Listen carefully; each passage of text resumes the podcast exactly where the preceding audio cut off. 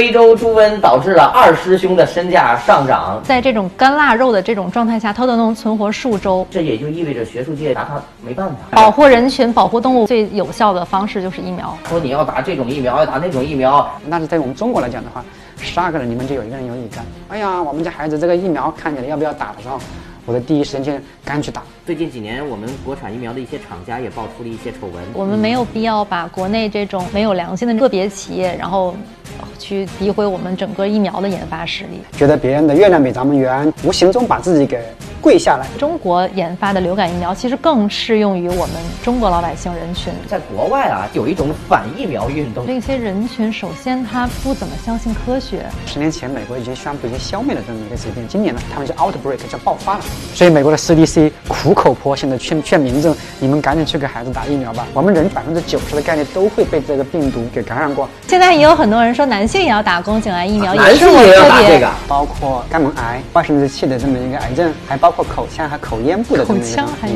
上口下口都有。哦，我的天哪！希望大家健健康康的生活下去。其实传染病躲也躲不开。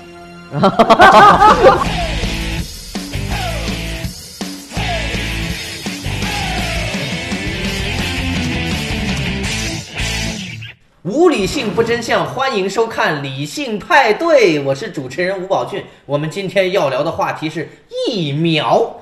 我们今天有请到两位嘉宾，第一位坐在我左手边的是来自中国科学院基因组研究所的陈科老师，大家好。第二位坐在我对面的来自中国科学院微生物研究所的李晶老师，大家好。大家知道最近一段呢，生物学界不太平。非洲猪瘟导致了二师兄的身价上涨，现在猪肉的价格已经比羊肉都贵了，也影响到了我们吃货界。所以我想，我们本期节目就从这个猪瘟开始。宝哥，我想先打断你一下，因为你前面这个开场白呢，说聊聊猪瘟的事儿。我是想说，其实非洲猪瘟跟猪瘟不是一个病，这是两个完全不一样的病毒。我们今天聊的非洲猪瘟，它是一种全新的，它是从2018年开始进入到人们视线当中的。您的意思是说，它是猪瘟是这一类，非洲猪瘟是另一类，而不是说非洲猪瘟是猪瘟的一种？对，两家孩子。哦，两家孩子。因为早在多少年前，我们对猪瘟都是有了解的，而且我们国家有自己研发的非常好用的、很好的能够抵御那个猪瘟的这个病情的疫苗，已经早就研发出来了，是猪瘟兔化弱毒疫苗。哦，那这个业界这块咱们有应对措施吗？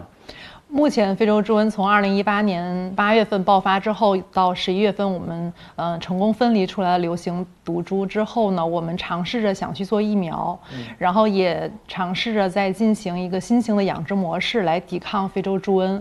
但是这个非洲猪瘟病毒很聪明，它很容易让我们宿主本身觉得它是自己人，而且病毒本身它很稳定，就是在这种干腊肉的这种状态下，它都能存活数周。哇！所以呢，它自己本身的这个坚挺和它自己这个本身的这个聪明程度，导致我们机体很难去抵抗它。嗯，就是因为这个原因，所以非洲猪瘟疫苗很难研制，到目前为止还还没有非常好的疫苗的实施和生产。所以这也就意味着学术界说实话拿它没办法，那就老百姓怎么办？就直接宰掉了？不是老百姓把它宰掉了，是猪自己就死掉了。哦，猪啊，对它这个猪瘟，嗯，感染了非洲猪瘟之后呢，它高温高热，然后脾会肿大，之后它会急剧死亡，这也是典型的非洲猪瘟的一个症状，嗯，所以还没有等老百姓想杀，它自己就死掉了。其实公众的恐惧感还有一点很重要的，就是得了非洲猪瘟的这个猪肉，如果我吃了之后，有没有可能自己被感染上？那么二位老师是怎么看待这个问题的？我觉得要先避免这种恐慌，首先得先知道传染病的三大要素是什么。对，传染病呢，主要是有传染源、传播途径和易感人群以及易感动物。要了解了这三大要素之一，我们切断任何一大要素都可以预防传染病。比如切断传播途径，尽量避免能让这个生猪运输、生猪传播。那易感人群呢，就是我们能够让嗯公众，比如尽快的去接种疫苗，包括呃让他熟知哪些病毒的易感人群、易感动物是什么。比如像流感病毒，它的易感人群、易感动物比较多，就是鸡、牛、羊、猪、人都可以易感流感病毒，但是非洲猪瘟目前是没有症状是可以传染人的。保护人群、保护动物唯一的一个最有效的方式就是疫苗。嗯，呃，那这里就涉及到一个问题，说是解决这样的问题，还是要开发相应的这种疫苗。那么疫苗到底是什么？所以我想，咱们今天这个节目的核心内容，大家就把疫苗到底是什么先聊清楚了。不聊清楚，咱们不下班，好不好？那咱们聊疫苗，就得先知道疫苗的概念。哎，好，疫苗的概念，那李静老师您先来。在我看来，就是呃，把利用病原微生物，将病原微生物用于疾病预防传播的一类生物制品，我认为叫疫苗啊。这是学术上的定义嘛？咱们能不能大白话再说的再通俗一点？利用病原微生物当做一个什么什么？这个怎么个利用法？说起到叫病原微生物，其实病原微生物它分很多种、很多类。对，细菌、病毒是病原微生物的两大类。就是病疾病的本源是因为这个微生物导致的，这么去理解它可能更好。这个到底是怎么操作法的？宝哥想知道什么？就是到底是什么东西来作为疫苗去接种给人？对，什么东西是这个疫苗是个？可以是 DNA，也可以是蛋白质，也可以是整个细菌的这么一个减毒的活活疫苗都可以。我我 觉得今天我一定要搞清楚这个疫苗到底是啥，因为从小咱大家一针一针往身上怼的结果，你都不知道打到身体里的到底是什么。这个其实打到身体里的就是就是这个治病的这种病毒或者是细菌呐，直接就打进来了。对，那它怎么起到这个免疫的作用呢？它可以激活，比如像病毒，它有一些呃灭活的疫苗，有一些减毒的疫苗。什么叫灭活？就是把病原把这个病毒让它失去活性，弄死它。这个病毒它没有活性了，就死病毒呗。对，不能，病毒不能增殖啊，不能增殖，但它还是一个病毒。然后你把它打到体内，然后病毒在抵抗这种少量的或者是死亡的这种病毒的基础上，能够激活机体的免疫能力。您刚才说的这个激发，它这个激发是什么意思呢？这个我的理解是这样的，就是我们人体是一个大的免疫系统在保护着我们。嗯。当有外来的微生物或者外来的呃有害的东西侵扰我们的时候，我们第一反应出来的就是我们的在最前线的白细胞的战士，来把这个外来的东西把它 hold 住，把它消化掉，把它裂解掉。对。这就是激发了我们的免疫系统。啊，这个叫激发。我觉得像闹钟一样，就是这个外来的外来的这个病原微生物把我们机体激活了。对。但是。这个还不是说大量的直接整进来，你是先弄一小部分进来，让机体认识它。对，所以有灭活的、减毒的这种呃方式，让它少量的、低剂量的、安全性的。嗯，但是它的那个呃，它的那些细胞成分还在，然后下次再碰到这种东西，比方说我们有结核杆菌的这么打了这么一个疫苗，我们下次再碰到结核杆菌的时候，我们机体就有记忆，哎。结核杆菌来了，我们赶紧过去把它弄死。哦，哎，那我终于明白这个疫苗是怎么回事了。呃，所以这个大家应该是多打疫苗啊。接下来一个问题就是打疫苗的环节了。就是大家从小长到大，身上要定好多针。现在我们有了自己的孩子之后，这孩子也要去打疫苗。然后这个医院呢也有各种说法，说你要打这种疫苗，要打那种疫苗，然后要买这个套餐，要买那个套餐，然后要选国内的疫苗或者选国外的疫苗，然后还要排队。那就有很多家长质疑说，这个打疫苗对于我们现代人而言是不是必须的？有哪些疫苗是大家一定要去接种的？我觉得疫苗是目前预防疾病最有效的一种方式，而且最经济、最便于操作的一种方式，这是毋庸置疑的。呃，而且我们国家有国家有很多国家强制类接种的疫苗啊。呃，那我们小孩子第一针就是卡介苗，卡介苗，卡介苗打了之后，其实呃目前的保护率是非常高的。卡介苗是预防肺结核。预防肺结核的，对。但是我有一个问题，就是我们中国的每一所大学在你录取学生的时候都有一个体检。那你打过疫苗的，按理说是不是能够免疫所有的这个肺结核？为什么体检还会有人查出来是这个肺结核呢？这就跟疫苗的有效性有关联了。跟疫苗的有效性对，有些打了疫苗没有接种上，没有。有的人打完以后他没接种上，有的人是打了以后他三五年有效，三十年有效，超过那个时间就没效了。哦，嗯，就好像你已经不记得三十年前你的幼儿园同学长啥样子了。哦，是不是有可能我们再打一针补接种这个是叫是叫补接种对吧？补种对。啊，好，那我这个问题明白了。呃，另外还有一题是这个关于这个流感呢，我倒是以前听说过，说是这个美国人这个感冒很厉害，和中国人好像还不太一样。美国人一感冒就送走几千人。你刚刚说的可能是一九一九一八年的西班牙流感吧？那当年的时候带走了是欧洲三分之一到四分之一的人群。西班牙流感，这个我头次听说。流感首次大流行是在一九一八年。嗯，哇，那这个流感带走的人比这一战带走的人还多多了。所以，所以说传染病是远大于瘟疫和饥饿的。传染病才是真正的通向死亡的列车呀，嗯，而且还是高铁。对，这个比较了。但是我们现在是有方法能够降低这样的这个死亡率的。我们家小孩，我到了这个流感的高峰季节的时候，我是第一时间就带他去医院打疫苗的，是免费的。北京市政府在今年，我看到好像有个消息，就是在跟老年人人群是可以免费接种的。嗯，哎，说起来这个，我发现这个美国人真的是很怵这个流感。其实要说人群，又说起这个易感人群，我觉得针对流感病毒来讲，我们欧美的这个人群可能跟我们亚洲人群来讲，可能更易感。嗯，对他对流感的这个感染之后的并发症，可能表现的更。更酣畅，所以，嗯，他们后发的这种继发性感染和这种诱发性感染，可能对我们亚洲人的更多。像流感疫苗这样的疫苗，呃，美国大概两点多亿人口，接种率能够达到百分之五十以上。它是免费接种的。我我去年在那边美国访学的时候，是要求所有的我们这些出去访学人必须要接种。